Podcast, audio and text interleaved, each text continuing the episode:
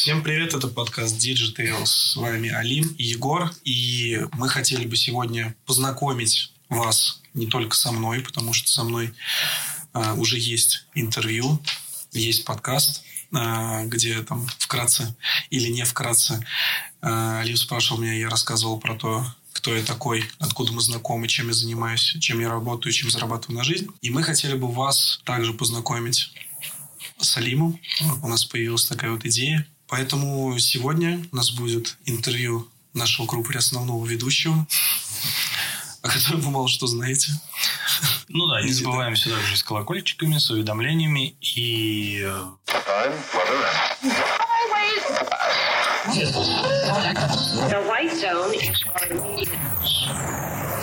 А, мы в наших подкастах часто какие-то жизненные моменты затрагивали, личные, по работе, но очень сложно понять, чем Алим занимается. Это, поэтому давайте мы все-таки пойдем по этому. Алим расскажет у нас, чем он занимается, а, как он столько всего повидал, почему у него в таком раннем возрасте ребенок и прочие моменты. Давай начнем с того, откуда мы с тобой знакомы. Ну, мы Расскажи. одноклассники. А, мы одноклассники, здесь особо рассказывать нечего. Мы с тобой знакомы, получается, с... 2002 года. Ну, где-то так, да. Вот я хотел, чтобы ты это уточнил. Расскажи свой путь, например, до Европы. Чтобы вы понимали, Алим очень долгое время жил в С-Европе. Угу. Но на самом деле, скажи, пожалуйста, как ты туда попал? Угу. И давай, может быть, начнем с того да. момента, как ты уехал перебрался из нашей школы угу. в другую школу, да, и как ты оказался в Чехии, и почему у тебя вообще возникла мысль именно о Чехии? Ну, еще вот мы учились, и где-то в восьмом классе я, наверное, пришел к родителям с идеей того, что я хочу учиться за границей. У меня было желание поступить в британскую какую-то колледж, британский. И эта идея была немного не по карману. И плюс британские колледжи не подразумевают бесплатное образование. И мне нужно было поступать куда-то на бюджет. На бюджет, да. А, поэтому... Какие варианты были вообще? Ну, мы рассматривали страны с бесплатным образованием, их не так много. То есть... Я, насколько помню, это Германия есть, угу. это Чехия, угу. это, возможно, Венгрия. М-м, не уверен. Польша. Ну, я ее не рассматривал. Ну, я просто все равно... Ну, то есть, есть такие страны, да, и Чехия была одной из тех стран, которая считалась, что менталитет э, очень близок. Который... Типа. Братславян, да. В который мы ездили с семьей, а родителям там очень понравилось, и они посчитали, что это достаточно безопасная страна, куда можно отправлять ребенка в 17-18 лет. А, а слушай, у меня вопрос, а тогда уже был легалайз в Чехии? По-моему, да. Угу. Там, ну, легалайза по факту нет, это декриминализация. Ну, да, я понял. Да. А, то есть, когда мы говорим о том, что нужно было переехать, и мы понимали, что это уже Чехия, то встал вопрос о том, что нужен был хороший аттестат. А, в школе, в которой мы учились, у меня уже была такая не очень приятная репутация. А, и ну, я поступ... Ну, вы приняли решение просто перейти в другую Да, школу. я поступил в э, аэрокосмический лицей, то есть уклон на математику, физику. Далее ну, когда туда поступил сначала, то есть это было достаточно просто. Я... Уточни, что ты не один туда поступил. Ну да, там еще с одноклассниками, но я об этом, кстати, узнал потом. То есть я... А, то есть во время вступления ты не знал? Том, я увидел их, но я не знал, поступим мы все вместе или нет. Ага, угу. а, и вот с ребятами уже, когда зачисление было, мне сказали, что мы все троем прошли. История заключается вот в чем. То есть я туда поступил, у меня был первый месяц, и мне все давалось достаточно просто, потому что не было акцентов на предметы, в которых я слаб. Угу. Это, откровенно говоря, русский язык. Гуманитарные науки. Гуманитарные науки, да. И после там, месяца родители известили о том, что если я продолжу в хорошем режиме работать, у меня может быть медаль. А, мне об этом сказали, то есть, а, когда ты переходил, получается, отсчет по медали у тебя был, понятное дело, не как у нас в школе там с первого класса, только вот за те два года. Только за те два года, что я учился, да. И, ну, то есть, если там, девятый класс я закончил с тройкой, а, с, по самому важному предмету в моей жизни, по мировой художественной культуре. Что ты хотел сказать, какая? Я, я не понял, я прям, я прям был уверен. Да. Ну, я не Галина очень, Владимировна, привет. Я не очень адекватно себя поступил а, в тот момент, сколько была единственная тройка, мы разругались. Блин, давай будем честны. Мы вообще, в принципе, не особо адекватно много чего делаем да. Да, да. А, ну и как-то так. То есть дальше я поступил. в лицее мне было намного понятней, просто с точки зрения того, что что Учить... и как учить? Э, нет, нет, учителя, не знаю, как сейчас, скорее всего, в школе изменилось что-то. То есть, но в тот момент, э, то есть от меня не требовали какого-то знаешь, беспрекословного уважения, и у меня с этим большие проблемы. То есть беспрекословного уважения у меня нет, в принципе, до сих пор никому, и, наверное, никогда не появится. То есть мне, когда пытались что-то продавить, мне говорили, я стаж, я это. Мне говорили, Алим, ну, ты ведешь себя как мудак. И мне это очень импонирует до сих пор. И дальше, ну, шаг за шагом получилось, ну, как, получилось получить серебряную медаль. У меня было, по-моему, две четверки. И я с этим аттестатом уже поехал в Чехию. Подожди, то есть э, аттестат, оценки в аттестате сильно влияли на поступление? Как выяснилось, потом нет. Изначально, Но вам сказали, что да. Ну, изначально, да, когда ты поступаешь, тебе говорят, что лучше иметь хороший. Скажи этот процесс вообще, как получилось туда пробиться или хотя бы попасть, например, на экзамены, потому что вдруг нас будет слушать кто-нибудь... Э, Желающий попасть? Да. То есть, Но вот есть... именно сам процесс, как он проходит, потому что наверняка там есть кто учится сейчас.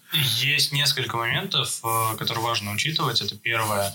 В зависимости от вашего психотипа, то есть, если у вас вы такой человек, который очень... Э, если вам что-то легко дается, и вы забиваете, и ну, не очень ответственно к этому относитесь, лучше ехать вообще без знания языка, на мой взгляд. А если у вас э, очень слабо развито там, ну, изучение языков, то, наверное, все-таки лучше подготовиться. Готовиться достаточно просто, потому что очень много в интернете можно найти э, как фильмов на чешском э, уже, то есть в, в том же ВКонтакте, и уроков. Netflix тоже скачать можно. Ну, Netflix нет. Netflix вам не поможет по причине того, что они локализованы. И mm. если вы не находитесь на территории Чешской Республики, то у вас не будет чешского языка. Mm-hmm. То есть там такая штука. Давай так, давай прям по пунктам. Mm-hmm. Что нужно для поступления ну, по крайней мере, вот там туда, куда ты поступил, что, что от тебя требовалось на первоначальном этапе? Давай так, аттестату, как вам сказали, все-таки? Да, аттестат. Э, вам нужно понимать, что вы потратите год жизни на обучение на курсах. Вы можете попробовать этого избежать, но, скорее всего, у вас не получится. То есть, вначале ты, получается, попадаешь не в колледж, ты попадаешь э, на годовой курс. На годовой курс. Э, причина заключается в том, что твой диплом из России должны принять, как бы, юридически перевести на чешский язык имеется в виду, что его юридически должны утвердить. Нотариально заверить. Ну, нострификация это называется, угу. да. А, проблема в том, что летом а, нострификационное дело Чехии не работает. Угу. И если вы закончили, сразу подались, э, то есть маловероятный шанс, что у вас в августе ну, пройдет нострификация. Некоторые вузы готовы ждать до октября. Угу. Как раз когда вот открываются все вот эти Ну, они открываются, но тебе нострификацию не назначают день в день. То есть uh-huh. тебе дают месяц. То есть, допустим, в августе они приняли решение, а дали тебе месяц, в сентябре ты пришел, если сдал с первого раза, может быть, чудо случится. Но, скорее всего, нет. Не, давай смотри, давай еще раз пункту. Аттестат. Угу. Дальше. Нострификация диплома. Нострификация диплома. Что для нее нужно? То есть, типа, у тебя просто диплом нужно, и все? Тебе нужен диплом, да, подать ну, заявление, все. Понятно, дальше. Пом. Знание языка, как я понял, знание языка приветствуется. От зависит от университета. Сейчас э, необходимо знание на уровне B2. Чешского. Чешского языка, да. И этот диплом можно получить, э, они же безвременные, все вот эти языковые дипломы. Ну да, только которые в институте, они э, не, не, он тоже... Если я имею в виду, я просто сравниваю с английским, имею в виду. Нет, что... там можно и заранее получить, но если вы готовы, это надо прям потратить. Тут еще надо понимать, что, допустим, экзамен B2, который вы сдаете в языковых курсах, он на 60 или на 40, ну, от 40 до 60 процентов слабее, чем экзамен, который государственный. А, просто, ну, школам дают какие-то поблажки. Угу. Потому что я сдавал и такой-такой экзамен, и то, что нужно было знать в государственном экзамене, это... Ну, только... небо и земля просто. Ну да, 50% нужно было знать на школьном экзамене, чтобы это сдать. Угу. И все. Так, хорошо, давай так. По сути, три, три диплома, которые тебе нужны. Нострификация, ну, нострификация твоего диплома, а, ну, естественно, аттестат и э, сертификат о знаниях B2. Угу. Но это, опять же, это только если вы хотите поступать на бюджет. Вы можете поступить на платный, на английский. Не, подожди, мне тогда вопрос. А, у тебя же год есть на обучение. Ты же в этом году, во время этого года сдаешь, получается? Нострификацию, да. Вот, я к тому, что вот, чтобы попасть на этот год обучения. Ну, это разные школы предоставляют разные условия. Воспользуюсь минуткой. У меня в Инстаграме висит ссылка на Initial Expats. мы с этим сейчас можем помочь, подобрать школу, еще что-то, э, которое будет подходить вам. Но за этот год, который ты переезжаешь, ты платишь. Ты платишь. В любом да, случае. В районе от 4 до 6 тысяч евро. От 4 до 6 тысяч евро. Ну, это зависит от школы. Это с проживанием уже? Э, зависит от школы. То есть, некоторые школы предоставляют, некоторые нет. Угу. Некоторые дают скидки в общежитие или там. Ну, то есть, если переводить на русские деньги, это от 350 тысяч рублей до плюс-минус там 500-600. Угу. Понятно. А, далее. То есть ты там год был? Да, ты там год учишься, но это я бы не назвал учебой. На самом деле это такой ГПР, который ты получаешь. На самом... Э, большинство детей не выдерживают не в плане уровня образования, а в плане свободы, которую тебе дает другая страна, абсолютная свобода. Крыша сносит. Крыша сносит. Это важный нюанс, который нужно учитывать, угу. если вы отправляете своего ребенка. И с этим нужно быть аккуратнее. Прошел год. Да, прошел год. Я поступил в Чешский высший технический университет. Чешский высший технический университет. А, я проучился там год а, и сменил вуз. Но это достаточно геморройный вуз. А, в плане геморройный того... первый или второй? Первый, ну, первый, первый, сложный. Да. Я учился в трех вузах.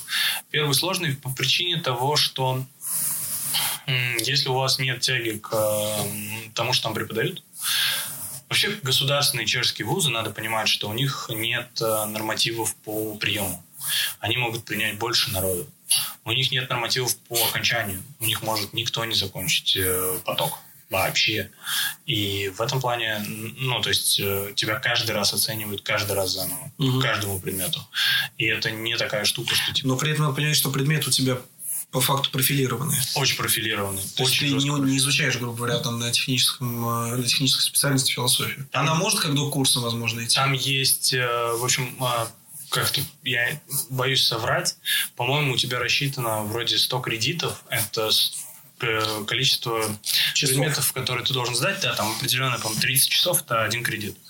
А, в среднем там курс 90 часов. А, в эти часы включены еще дополнительное домашнее образование, то есть они просчитывают, сколько ты приблизительно должен посидеть дома. А, в итоге есть предметы от 3 до 8 кредитов, и суммарно обязательные в районе 100 ну, в зависимости от вуза.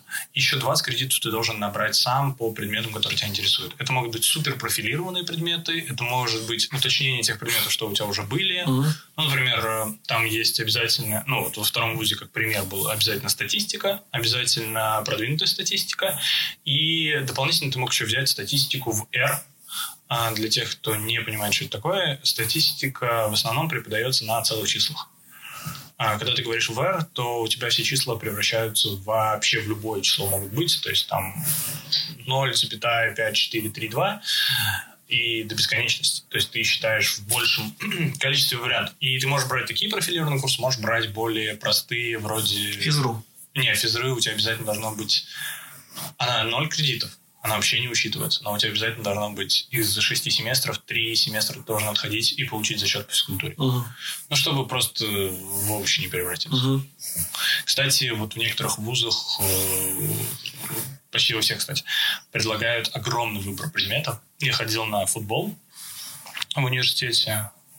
Ходить можно было на баскетбол. Там вплоть до того, что, блин, ребята ходили на йогу, но у них была другая мотивация. Ты приходишь на йоге, ты один парень, и 12 девушек. Ну, типа, чисто почилить приходишь. Неплохо, неплохо. А еще есть такие виды спорта, как конный спорт, или ты, допустим, на неделю должен уехать в этот кататься на лыжах горно. То есть там очень разные виды спорта, но на них надо успеть. Потому что в конце остаются такие виды спорта, типа... Керлинг. Не-не, футбол, потому что... Ну, Не так популярен в Чехии. Нет, институт оплачивает поле, и очень вряд ли все запишутся на футбол и тебе оплачивают реально поле 11 на 11 для игры. Поэтому... И тренер наверняка относится вообще Тренер, да, да, да, да. Еще там мы играли на поле. То есть, оказывается, у нас умеешь счет футбол, да? Я с большим сожалением, я не всегда покупал линзы. Угу. И очень тяжело играть в футбол э, без линз и без очков. Поэтому я никогда не самый желаемый. Короче, в основном ты воду просто приносил, да? Ребятам. Я в основном туда, да, доезжал, и это было и так сложно просто. Но там, там есть какие-то разные правила, ты можешь просто правила выполнить и все. Ну смотри, проучился ты в университете в одном, да. потом перешел во второй, да. потом перешел в третий. Да. И теперь все-таки мне расскажи, да. нашим зрителям, не только мне, я-то знаю, no. как вообще так получилось, что человек с э, техническим образованием, угу. человек, который, ну, по факту, очень хорош в точных науках, решил, что он дизайнер. Да, решил. Ну, не только дизайн. Ну, я понимаю, но я все-таки решил гиперболизировать. Угу. Но все же. Расскажи, как так получилось. И я думаю, ты сейчас правильно расскажешь. Угу. И поэтому велка. То есть смотри, а, когда я поступил во второй вуз, а, ну, стал вопрос о финансах немножко а, сильно. И получилось вот как. Я когда учился в школе, я готовился уже к ЕГЭ, и я понимал, что вряд ли я сдам ЕГЭ на 100 баллов, а мне желательно еще было ну, подстраховаться, если вдруг Чехии не попаду. И я ходил на всякие олимпиады, ля, я даже одну выиграл, получил 100 баллов. И что происходит дальше? Я об этом рассказываю. специально? А, нет, мы просто втроем решали Друг совместно. Я понял, да. Ну, там каждый решил одну задачку, все равно там, есть люди, которые ни одной не решили, поэтому мы просто разделили время, как говорится. Слушай, разделение труда никто не отменяет. Это, типа, это не списать, это как бы ну, нормально. Ну. Честно. Ну вот, идея заключается вот в чем. А, я рассказал об этом ребятам.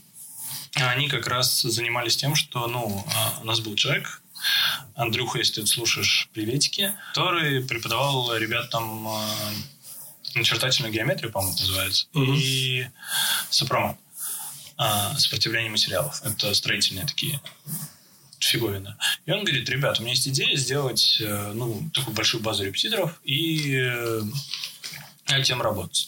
Вы вот в математике что-то делаете, меня сначала на математику не взяли, меня сначала взяли на... А, ИЗО. Ну, типа того, да, на информатику. Угу. А легкую информатику это из разряда, знаешь, с Excel людям объяснить. То есть, э, чтобы табличка Excel была умнее меня, я могу себе составить, она автоматически там правишь одно... И все остальное да, Ну, короче, формулы. Формулы, да, все эти э, динамические, там, типа, цвет, ну, короче, не суть сложно. Я это преподавал, говорю, ребята, я хочу математику преподавать. Мне дали одного студента, второго. И э, постепенно получилось так, что мы предложили вот этому... Студенты из России или из Чехии? Из России. Из России, в Чехии, которые учились. И ребята предложили, мы предложили вот Андрею, что давай мы втроем это будем делать. Нам потом еще подключился четвертый наш знакомый Макс, который слушает этот подкаст, и ему тоже привет. И вот мы вчетвером занимались этим делом. Mm. И мы из репетиторства, на мой взгляд, делали такое полурепетиторство, полушоу-бизнес в плане того, что мы проводили веселые мероприятия, какие-то семинары, mm. проводили курсы, при этом преподавали. Каждый преподавал определенную тему. А, я преподавал только математику и информатику. Мы набирали репетиторов, у нас была база, мы с них получали маленький, но процент занятий, ну и все. Ну, как это в итоге переросло дальше, что расскажи. А, дальше... Эм, дальше мы начали запускать курсы, постепенно это превращалось в такой, ну, ближе к бизнесу, наверное. Вы открыли свой КПП, получается? Что? Нет. Кто хотел, открывал ИП, кто хотел, проводил через ИП. Mm-hmm. Кто не хотел, тот э, просто наличкой получал деньги. Проблема в том, что, допустим, студенты, и это тоже важно понимать родителям, когда они видят русскоговорящих за границей. У нас была такая история, мы запустили курс. Э, пришли 12 человек и заплатили нам, по-моему, тогда по 2000 или полторы тысячи крон. Сегодняшний курс 3,3, тогда был курс 2,5, ну, не суть. И, ну, то есть, ты понимаешь, приличные деньги нам заплатили. Ну, больше сотки у вас, короче, на руках было. Да. И никто у нас не попросил никаких подтверждающих документов. И это не было в офисе, это было в библиотеке, мы снимали кабинет. Ребят нам отдали деньги и ушли. И никто не попросил никаких подтверждений. Так мы и начали строить свою империю. Переехали в другой город. Нет, мы потом поехали. Нашли еще русских лохов. Я в этот же день, кстати, одному из парней э, сдачу возвращал. И я к ним приехал, говорю, «А кто-нибудь из вас взял фактуру? Такие, нет. Я говорю, «А если я завтра уеду? А ты же не уедешь.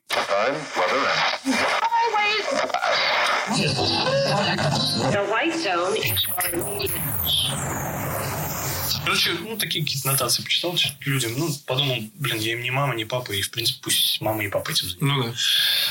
Все, начали так преподавать, собирали коллектив, и приехала будущая моя жена. Она посмотрела, как у нас это идет, и открыла свои курсы по дизайну. Чтобы привлекать новых клиентов, я занимался настройкой э, рекламы ВКонтакте, в Инсте потом. Ты как вообще вот туда попал? Вот объясни мне, из математики в таргет? А, ну это не то, что попал, просто у тебя заканчиваются студенты, и у нас задача была в сентябре просто вхерачивать кучу денег. Когда, смотри, вузы в Чехии начинают работать в октябре. А в сентябре мы вхерачивали деньги. В рекламу. Да, чтобы все студенты не искали других э, фирм. Преподавателей. Да, других фирм преподавателей. Мы просто забирали себе большую часть рынка и не парились. Угу. Ну и, и ты как бы, получается, я, научился этому из-за необходимости. Да, просто из-за необходимости, а потом я понял... А вы не хотели это вообще на аутсорс давать первоначально? Ну, типа, или Нет. понимали, что там Нет, там еще прикол был, допустим, мы тогда начали продвигать ВКонтакте, угу. и это, я не помню, какой год был, но мы были... Год 13 наверное. Э, нет, 13 я такой уехал, 15 15 угу. И в 15 году запустилась реклама ВКонтакте. Ну, то есть, какой аутсорс? Угу. Зачем? Ну, я понял. Ну и все. Пылесосили э, аудиторию. Ну, в 2015 году, я не знаю, а, вообще до сих пор, почему это так сложно ребятам дается, потому что ты просто фильтруешь по возрасту, ты понимаешь, в каком диапазоне люди только приехали. Ну, понятно, 17-19. 17-19. И просто все деньги, которые у тебя есть, в это вбухивают. Все, конец. Никакой супер там штуки не надо. Потом уже, конечно, более сложные всякие штуки. Но постепенно мы просто так собирали аудиторию, и когда ты раз настроил, два настроил, то все такие, да, Алим настроит, и типа забили. Ну, и я просто настраиваю, все. И у меня не было, знаешь, понимания, что это таргетированная реклама называется. Mm-hmm. Нет, насрать было. Я э, своими делами занимался. Потом... Приехала жена. Приехала жена. Твоя, да, и э, началась штука, что она искала людей на курсы и иллюстратора. Mm-hmm. Она открыла свою школу. Потому что она этим занималась, она этим увлекалась, она здесь брала какие-то маленькие заказы и обучала. Ну, то есть это не было, знаешь, мы научим вас дизайну, вот как Skillbox или там что-то. Это было, мы научим вас работать э, с инструментом с фотошопом и иллюстратором. Там уже более сложный таргет нужно было настраивать. Его тоже я настраивал. И получилось так, что ты... Ну, что-то почитал, где-то посмотрел. Да-да-да, и постепенно набирается опыт. Ну, давай тогда дальше рассказывай, как у вас все дальше Дальше у нас... Покрутилось. Да, в какой-то момент э, было очень хорошо. В какой-то момент это было... Там еще а, курс долбанулся. Вверх. Ну, относительно. То есть у нас мы получали одну сумму, а в России это была уже сумма, знаешь, на которой можно жить прилично. Угу. Мы начали постепенно расширяться, расширяться, и в какой-то момент э, расширение нас так увлекло, что мы начали замечать, что ну, а, человеческие отношения мы уже не сохраняем. Э, и начали сраться, сраться, сраться. Ну, с партнерами. Угу. Э, причем сейчас мы со всеми... С Максимом, с Андреем? Да, еще с Владом. Угу. А, сейчас мы со всеми нормально общаемся. Ребята, каждый ушел в свое, что ему нравится. Ну, просто вот так получилось. Тогда у меня появилась идея, что, в принципе, а, тогда пошел тренд на уберизацию. И у нас был почти... Ну, то есть у нас был отрисованный макет а, приложения, который полностью мог э, автоматизировать нашу работу, оптимизировать э, с геймификацией, с э, каким-то более... Я не могу сказать, что это UX дизайн, скорее было просто ну, макет. Угу. Но в общем и целом логика была абсолютно нормальная, адекватная и, на мой взгляд, у вас, грубо говоря, вы отрисовали фронт, бэк у вас не было. У нас никакого бэка не было. Мы попросили знакомых. Э, и финансов на полную отрисовку приложения у нас не хватало. Это в районе что-то 300 тысяч рублей было. Угу. Понимание того, как брать... Ну, и туда, и туда, я так понимаю. Не, фронт я один отрисовал. Нет, ты не понял бэк э, в разработке на Android от Apple немного отличается. Нет, я понимаю, да, и туда, и туда, в смысле Android, и, ну и на Swift, и я не знаю, на чем Android пишет. Угу. А, не помню. Ну, на гуслях, блядь, видимо. На гуслях, да. А, и э, дальше ну, попробовали сделать э, сайт-проекты, и каждый как бы забрал, кто хотел, какие забрал. А, мы открыли с женой уже тогда вдвоем языковую школу, угу. позвали партнеров. Вы тогда уже встречались? Ну да. Она же переехала. Уже. А, она же приехала, да. Она приехала. Ну, ты, кстати, уточни этот момент, я просто... Да, мы начали с ней общаться, переписываться. Мы вообще знакомы, я не знаю, Подожди, это старое модное слово «мутить». Мутить, да. А, начали мутить, наверное, еще году Слушай, она переехала, кстати, позже. Я что-то сейчас ля-ля. Э, она переехала в 16 где-то. Mm-hmm. Ну, ну, сам вот этот проект с репетиторством, он где-то был три года или два с половиной. Что-то mm-hmm. такое долго было достаточно. А мы открыли языковую школу. И я дальше продолжал давать рекламу в... Короче, я собрал для этой школы сайт. А, не сразу, естественно. Сначала мы заказали, мне не понравилось, я его переделал, переделал, переделал. В итоге собрал сайт, потом а, переделали логотип, чтобы отличаться от старой конторы, которая занималась репетиторством. Угу. Потом еще что-то переделали по мелочи. А, я давал рекламу только в социальных сетях. Ну, переделал ты сам, ты, ну, в смысле, сами Сани получилось. Да, да, да, Сани. Получилось так. А дизайн она, вот, вот скажи мне, она тебя обучала вообще? То есть ты настраивал, ты, понятное дело, там uh-huh. помогал все? Ну, смотри, креатив я сначала отправлял ей на утверждение. То есть креатив это то, что, ну, визуалка, картинка, которую вы видите в рекламе. Я отправлял ей, она говорила, вот здесь, типа, не те акценты, так, так, так, переделай. Ну, я, подожди, я имею в виду, что она тебя тоже научила работать в фотошопе и в иллюстраторе. Ну, вообще все свои курсы она на мне тестировала и... Угу. Ну, вот это просто... Это важно, важно, да. да. Но есть еще второй момент. Меня слегка научила она пользоваться иллюстратором. И я зарегистрировался на сайте 99 Designs и просто вечерами приходил. Я сразу вспомнил. Смотрел сериал «Клинику»? Не. Там один момент, короче, был, там играет песня немецкая. Ага. Там что-то 99 bones. 99 дизайнов это сайт с что-то среднее между фрилансом и контест, ну, контестом это там называется. То есть э, фирма предлагает, нам нужен логотип, нам нужны такие-такие задачи. То есть это, грубо говоря, площадка для дизайнеров. Да, да, да. Вот нам нужна торговая площадка. Да, торговая площадка. И они говорят, предлагайте свой вариант. Ты предлагаешь, и потом ты предлагаешь логотип и деньги, или деньги они выставляют? Деньги они выставляют. Ага. Средний чек. И они типа выбирают из нескольких дизайнов, какой им нравится, и они ту сумму, которую это, они оплачивают. Да, да, да. Uh-huh. Я делал логотипы для разных фирм. Это очень просто. А сайт еще работает? Да, до сих пор работает. Это очень просто, потому что вам не нужно придумывать бриф. Я ненавижу вот этой фигню, когда а, вымышленный проект тебе нужно сделать, и ты должен сам еще придумать. А там все написано. А там все написано, ты делаешь задачу, ты решаешь задачу. То есть э, это вообще типа офигенная стартовая площадка для начинающих дизайнеров? Да, да, да, набирать портфолио, потому что это реальные проекты просто. И как там платят? Там есть какие-то прям серьезные заказы? Там от 100 долларов, там есть логотипы за 500, за 1000, то есть, как фирма предложит, так и... Но у них есть минимальный цен 135 за логотип. Дизайнеры должны за это что-то платить, находясь на этой площадке? Они комиссию платят при... При переводе? Э, при ну, переводе, да? да. Сколько на большие? Я не выиграл. Ни разу? Нет. Но я не, не ставил задачу выиграть. Ты, я про, ты просто хотел набить руку, да, да я набивал руку. Короче, я учился... набивал ты руку еще до встречи Ну, естественно. Э, в общем, идея заключается вот в чем. Если вы не видите, я сделал как Дю, вот когда он руку прикладывает. Что я рассказывал? Рассказывал про 99 и дальше хотел что-то начать. А, здесь заключается в том, что я учился по бразильской системе, то есть когда ты реальные заказы делаешь. Угу. Но то, что ты делаешь плохо, никого не напрягает, потому угу. что ты не берешь за это деньги. Угу. Ты делаешь просто реальный заказ за бесплатно. И людям не приходится ходить с твоим логотипом. Да? А, тоже приятно. Таким образом, поучился я, поучился. Языковая школа не пошла. Языковая школа не пошла по причине того, что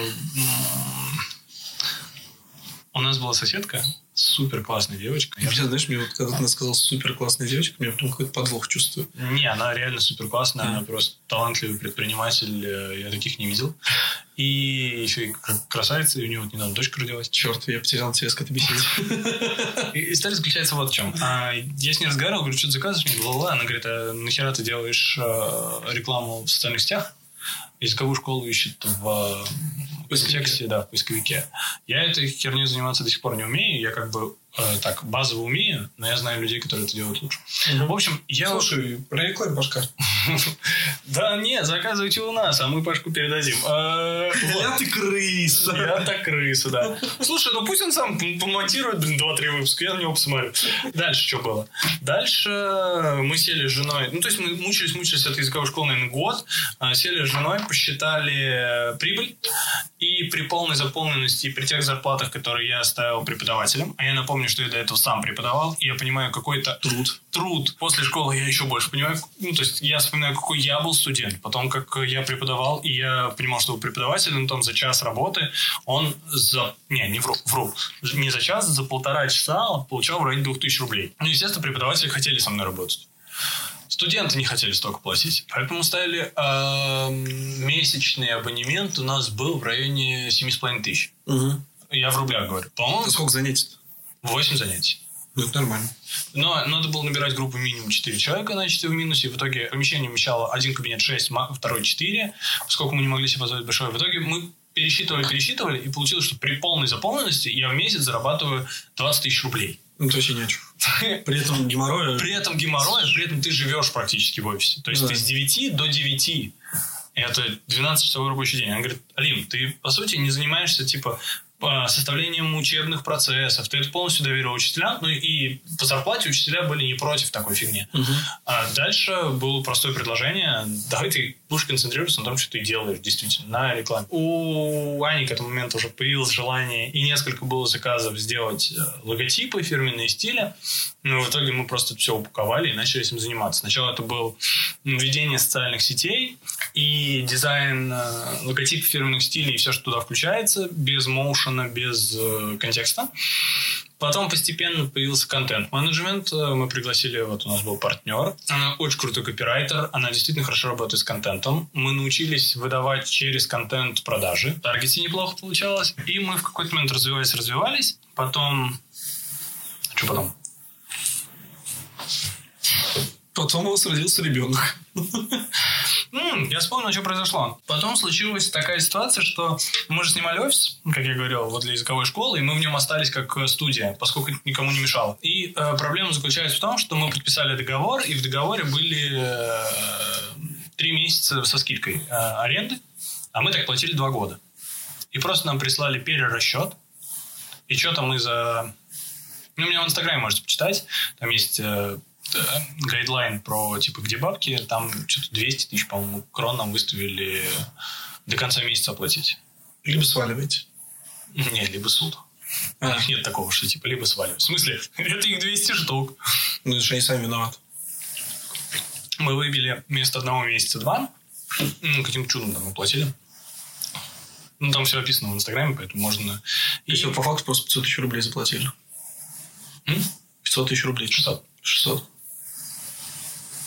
Это же капец, это, большие деньги. Ну да, но и получилось так, что мы стали действовать в угоду не качеству, а финансам. Угу. У нас уже к этому моменту собралась команда, и в итоге я попал в кассовый разрыв. Из одного кассового разрыва получился... То есть я закрывал тот долг, угу. влетел в долг э, по сотрудникам. Угу. Мы это все вернули, кроме одного сотрудника. Царствие небесное. Нет, это не сошло. Хорошая шутка.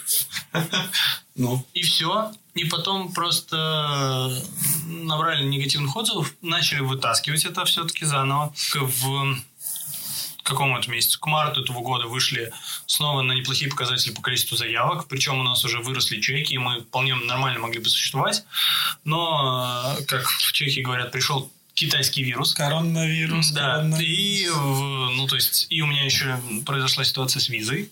И я, по-моему, где-то уже рассказывал Серега, по-моему, в подкасте, про то, что меня лишили визы и я не мог устроиться, меня лишили ИП. То есть, как только ты лишаешься визы в Чехии, ты лишаешься всех документов, которые, ну, позволяют тебе работать, э, находиться, еще что-то. Ты можешь продолжать снимать квартиру, потому что ты платишь за это, это не суть важно, а резидент или не резидент, а все остальное тебя блокирует. Ну, и э, с этими сложностями просто помучились, помучились, вот сейчас вернулись. Э, просто потому, чтобы получить заново визу, мы вернулись и иметь возможность нормально работать. Потому что по чешским э, зарплатам здесь жить можно, а по российским э, зарплатам там достаточно сложно. И очень сложно там найти специалистов, потому что digital маркетинг там э, на более слабом уровне, на мой взгляд. Ну, то есть мы говорим о middle классе и ну, микробизнесах. То есть, например... Лоукостеры. Лоукостеры, да. То есть, если мы говорим про большие фирмы, естественно, они работают с большими компаниями, с большими штабами, с большими бюджетами, и там можно нанять специалистов. Условно, э, в России можете посмотреть вакансии там SMM-менеджера или дизайнера, дизайнера, и там от 1000 рублей будет. Другой вопрос, что в Чехии это 300 крон, это вам, ну, да и как в России, блин, на один день пожрать, по, по сути. Ну да. И, ну, в России люди еще готовы за такие деньги работать. В Чехии все понимают, что там 100 крон час это минимальная оплата труда, низкоквалифицированного, 120, по низкоквалифицированного труда. Я имею в виду уборщик, я имею в виду еще что-то. И если ты более-менее специалист, естественно, ты хочешь получать 350-450 в час. И, ну и выше. И выше. Расскажи сейчас, вот, вот вы приехали. Вот мне, знаешь, вот мне интересно, скажем так, нашим зрителям и слушателям будет это интересно. А, мы периодически затрагивали тему о том, что ты вот приехал и весь такой, да ладно, у вас все хорошо, я все говорю, что все плохо. Угу. Ты мне скажи, пожалуйста, как тебе бизнес в России? скажем так, с другой точки обзора, как ты на нее сейчас смотришь, каковы были твои ожидания и что ты по итогу имеешь сейчас, я имею в виду в плане э, взглядов? В плане бизнеса я думаю, что у нас э, есть определенные особенности менталитета. Мы не доверяем людям извне. И у нас очень сильно развито так называемое in-house агентство, то есть когда маленькая фирма пытается устроить себе самым отдел. При зарплатах э, из разряда там, 20 тысяч, 30 тысяч рублей ты должен делать то, что э, качественный специалист делает один. Э, ну, имеется в виду, допустим, когда мы говорим про SMM менеджмент, social – это, по сути, social media маркетинг. В социальных сетях у вас есть визуал, то есть, по сути, вам нужен либо хороший дизайнер, либо средний дизайнер, который умеет motion. А, это анимированные картинки это одна э, статья расходов. Дальше должен быть неплохой копирайтер, потому что продающий текст в постах может вам сэкономить кучу денег на таргете. Третий момент. Вам неплохо бы иметь таргетолога, чтобы ваш контент распространялся. Угу. И это уже три специалиста. И мы еще не говорим о всяких там, может быть, необходимых модераторах. Э, к примеру, вот яркий э, пример последнего времени – это модерация Sony PlayStation. Угу. Кто не знает, Sony PlayStation Rus выпускала посты о том, что ну и как вам PlayStation 5? Да? И люди пишут, у меня ее нет, я заказала, она не пришла, у вас там, вы что, охерели? И они пишут, и они не реагируют вообще на эти комментарии. И по сути ты заходишь в социальные сети Sony PlayStation, пытаешься прочитать про классную новую консоль и читаешь комментарии про то, вы что, охерели что ли? И нет никакой обратной связи. Типа, ну да, охерели, пошли в жопу. Мы, 50 тысяч у нас за, за консоль, а мы не будем вам отвечать. А-ля-ля-ля-ля. Это, это отвратительно с точки зрения отношения к бренду потом будет. Ну, в плане Sony не изменится. В плане Sony, может быть, не изменится, но всегда есть какие-то люди, которые могут обидеться. У меня есть, например... Э... Ну, на обиженных воду возят, давай будем честны. Ну, типа, э, сейчас, по-моему, по предзаказам получил... Э, короче, типа, Sony PlayStation 5 обогнала самую популярную свою же приставку, Sony PlayStation 2 по количеству уже реально включений количества, э, они создавали дефицит наверняка, то есть я не думаю, что они типа... Нет, конечно, это просто коронавирус и... И тяжело реально тяжело, производить да. сейчас, это факт. И просто почему Xbox больше того, что, во-первых, их меньше хотят, а во-вторых, потому что они просто делать его начали раньше. При этом э, здесь есть как бы различие в том, что теперь э, как бы ну, там, у PlayStation там джойстик это просто космос какой-то, да, потому что его делали очень долго. Uh-huh и собирали долго. А эти такие, ну, вот вам джойстик, вот, и давай пальчиковые батарейки в комплекте. Ну, типа, реально, то есть там отдельный аккумулятор даже надо банально покупать. То есть у них там статья, ну, производственных расходов, она при этом хоть и сумма одинаковая, она, как бы, по идее, должна быть меньше. Ну, не, не по идее, наверняка она будет меньше. А, я имею в виду э, именно модерацию, потому что у меня есть такие штуки, как э, иногда обида на бренд, я стал за собой замечать, когда меня игнорируют. То есть у меня вот сейчас есть э, клиент э, в Голландии, ну. у нее проблема с сайтом. Сайт э, лежит на серверах Амазона, и у них, uh-huh. как я понимаю, я не могу проверить, к сожалению, закрытый доступ по IP, я не могу зайти из России. Я ненавижу на свой компьютер ставить VPN. Я не могу с ними вообще никак связаться. Я им пишу в социальные сети. Единственный, ну, возможный способ связи, потому что их даже e-mail банально узнать не могу. Ну и что? Вы фирма, вы типа верифицированы, окей, вы верифицированная фирма в социальных сетях, я вам пишу, я ваш клиент, я работаю с вашим клиентом, я отвечаю за его модерацию на сайте, и ваша э, система оплаты не работает. Я не могу ее проверить. Может быть, мы коряво подключили. Вы нам скажите, что сделать. Не надо ничего сверхъестественного. Просто скажите, работает или нет. Дайте мне обратную связь. Это не бог весь сколько времени. И, и... Ты представь, сколько таких людей, как ты. Егор, это... Я, я понимаю, транснациональная обязанность, компания. Нет, это обязанность просто, понимаешь? Это как, знаешь, представь столько людей, как ты. Ну, ты придешь завтра в Перек, он ну. пустой. Ну, в смысле продуктов нет? Вообще ничего нет. Ну. Скажи, а хера ничего нет. Ну, иду в пятерочку. И там тоже ничего нет. Они тебе говорят, ну, блин, мы просто из Владивостока везем. И до вас не довезли. Поешьте говна. Это плюс, я, я утрирую, я но понимаю. я имею в виду, как э, большие компании, на мой взгляд, должны реагировать. Я вернусь к тому, с чего начал. Э, у нас э, пока понимания полноценных э, производственных процессов в этой сфере нет, но у нас есть понимание премиальных результатов.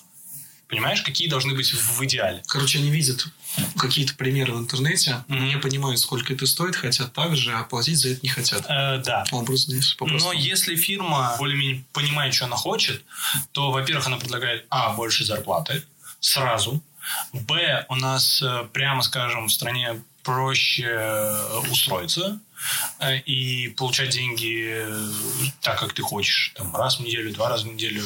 Плюс все-таки я здесь не на таких птичьих правах. Угу. Так что, как, ну, знаешь, типа, есть свои плюсы, есть свои минусы. Если маленькие фирмы начнут понимать, на кой хрен они идут в социальные сети, на кой хрен им нужен новый дизайн, на кой черт им нужен новый логотип или еще что-то, то это будет намного лучше. Потому что я вот знаю нескольких людей, которые типа, проводят ребрендинг своей маленькой фирмы, потому что они там расширяют товарную линейку. Но при этом, при всем, к примеру, фирменный стиль компании, который продает товар, не имеет понимания, как упаковать его. Э, банально пакетик э, красивый не может сделать. И не хочет. И вот здесь у меня вопрос. То есть вы оплатили фирменный стиль у компании, которая даже не подумала о том, ну, что является носителем идентики. Кому интересно, можете посмотреть лекцию «Более предубеждения», э, я не помню, на дизайн-просмотре. Мы вот ездили, кстати, с женой на один из дизайн-просмотров. Шикарное мероприятие. Там рассказывалось о том, что э, дизайнер не мог придумать логотип. И две недели или там какое-то время ездил в... Знаешь, вот в эти отделы, где продают мебель чтобы понять вообще, как люди взаимодействуют с идентикой. И в итоге просто выяснил, что он пытается сделать логотип горизонтальным, а когда ты находишься в мебельном магазине, там все рекламы вертикальные. Там все рекламы вертикальные. Он просто об этом подумал и нашел решение, которое охренительно ложится под этот фирменный стиль и офигенно помогает продавать. То есть, когда э, даже условно вот этот дизайн, который очень многие не понимают, зачем он нужен, когда дизайн начинает работать на э, бизнес, а не бизнес работает для того, чтобы заработать, э, чтобы оплатить новый дизайн, то он может стоить очень много денег. Опять же, тот же дизайнер, которого я сейчас рассказывал, а, можете зайти на его сайт suprematic.ru и посмотреть, э, как он играет с фирменным стилем питерской кофейни Буше. Она очень клево обыграна, то есть они берут э, весь фирменный стиль у них в лампах. Там просто свет подается, и э, лампа специально так сделана, что как бы идет свет, он слегка ложится на стену, например, в виде батона, в виде пироженки, в виде кофе-стаканчика. Угу. А это кофейня. Вот это, знаешь, такая классическая, полуфранцузская. Угу. И ты заходишь, и у тебя даже свет помогает понять, где ты. Это очень круто. Не, ну это круто. Но, но ну, я просто представляю, сколько тогда его работа будет стоить. Насколько я знаю, несколько лет назад, ну, он говорил официально, сколько у него стоит разработка фирменного стиля, это был миллион рублей. Ну, это... это совсем немного для тех результатов, которые дает его дизайн, на мой взгляд. Но смотри, по поводу реалий типа малого бизнеса и отношений, э, грубо говоря, к вашей касте людей. Ну, ну назовем это просто так, да? Каста, окей. Каста, да. И здесь все понятно.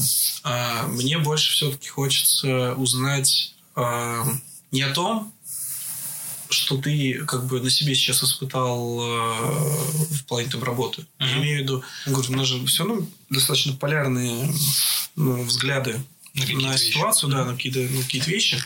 Мне все-таки интересно тебя услышать, а, насколько в России все развито или не развито в плане дизайна. Да, то есть, ну, понятное дело, там есть, ты привел, ты привел там пару примеров, но это какие-то локальные, да, отдельные люди. Uh-huh. Мне хочется просто про индустрию спросить, потому что, ну, во-первых, у тебя уже был подкаст с одним из людей, человека, да, с Евгением Давыдовым, по-моему. С Евгением Давыдовым еще был Мэтт Рэббит, который, да. кстати, он из самарский дизайн-иллюстратор, да. Вот, э, какова вот эта общая ситуация? Потому что ты не раз упоминал о том, что в Чехии все очень плохо с этим. Ну, я имею в виду очень э, не, ну, не, неплохо, но на меньшем уровне, видимо, чем с нами, потому что сравнивал.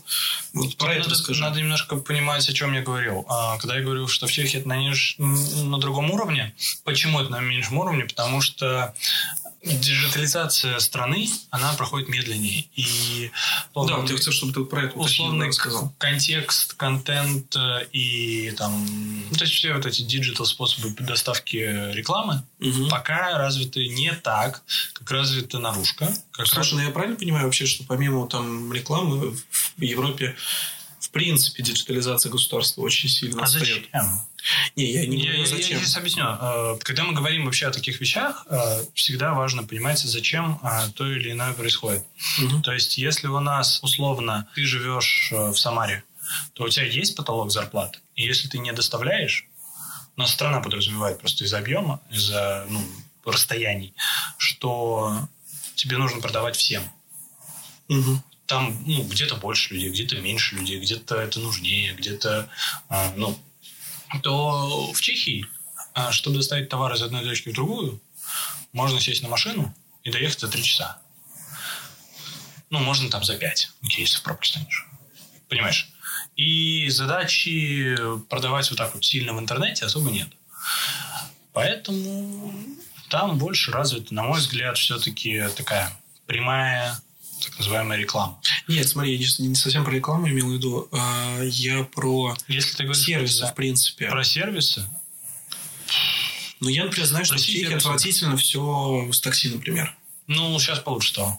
Ну, я имею в виду то, что Спасибо слышал, да. Uber и Болту, короче. Болту? Болт – это э, конкурент европейский. Он появился, по-моему, в Эстонии или в Финляндии, я не очень точно помню. Угу. А, ну вот, он заточен на европейский рынок, mm-hmm. и он очень круто конкурирует там с, с тем же Uber. То есть они, допустим, выкинули Uber Eats с рынка. Это Яндекс Еда, только ну, смысл тот же. И они сделали свою доставку еды.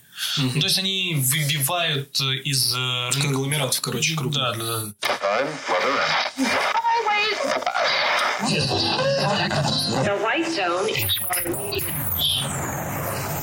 Если мы говорим о сервисе любом э, в стране, если среди конкурентов есть э, большая фирма, которая работает по всему миру, э, я имею в виду, например, Tesco, это продуктовый магазин британский, он по всему миру работает. Угу. Это, например, э, какой-нибудь... 7-Eleven? Ну, там 7 нет, там есть Tesco из таких больших, и Kaufland, это немецкая сеть. Угу.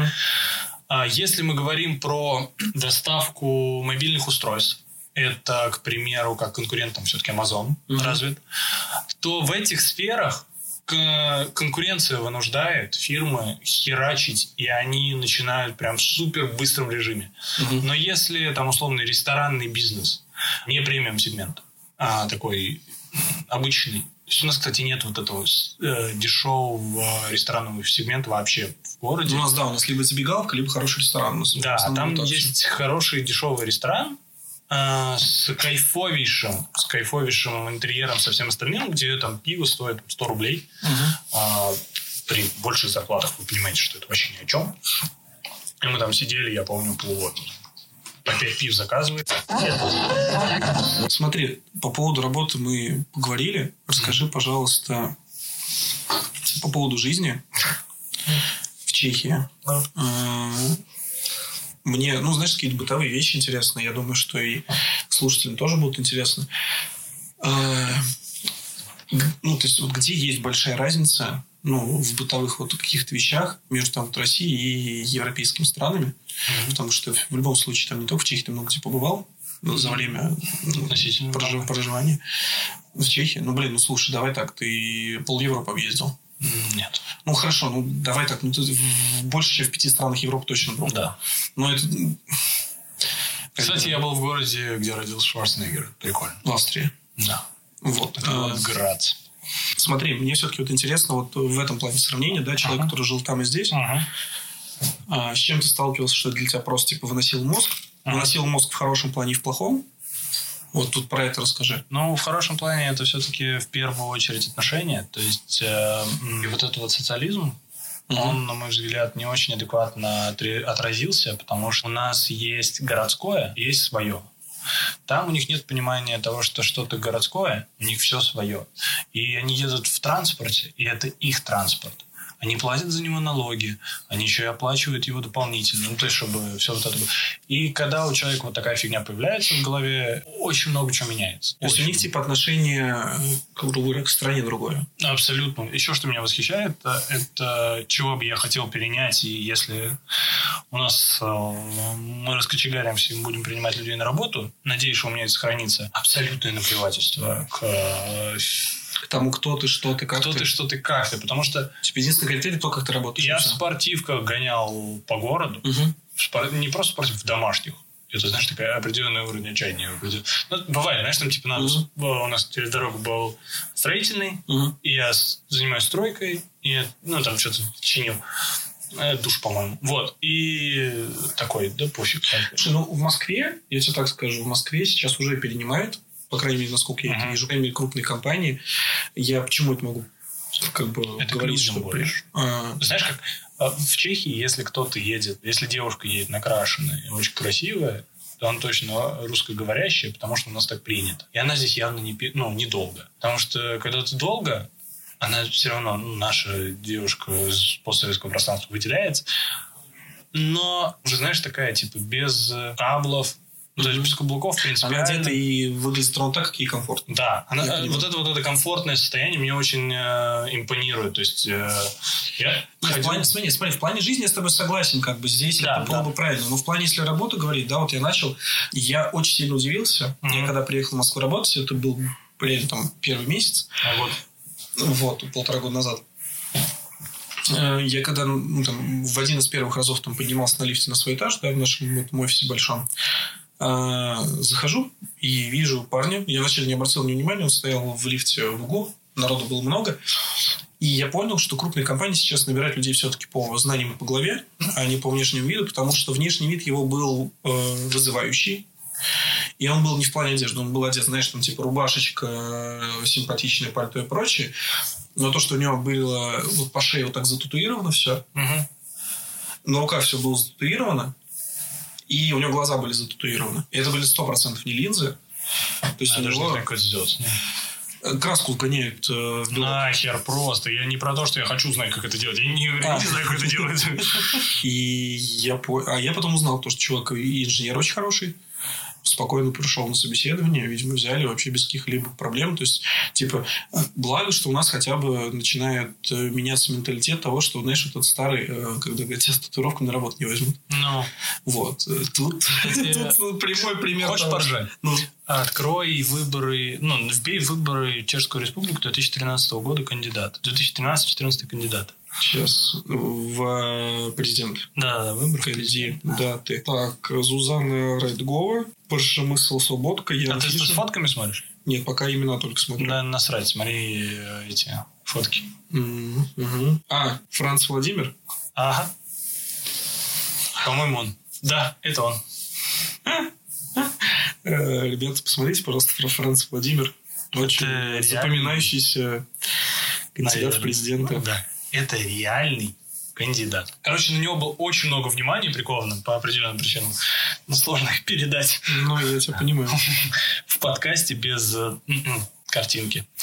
А, я думаю, на этом все. А, всем спасибо, что прослушали. Да. Всем, кто дослушал. Пишите комментарии, ставьте лайки. А... Слушай, по поводу вот этого да. выпуска, я знаешь, что думал? Было бы прикольно, если бы подкаст сам по себе превратился в такую медиа-платформу. Ну, мы с тобой это уже обсуждали, но угу. я просто хочу подчеркнуть, что клевость этого подкаста э, в моей голове заключается в том, что у нас не будет, э, я надеюсь, привязки к тому, что только мы это ведем или еще что-нибудь. Просто мы, надеюсь, будем чаще вести, чем э, люди, которых уже есть желание пригласить, чтобы они просто поговорили, даже, может быть, без нас. Поэтому подкаст Digitales, я думаю, этим и будет отличаться.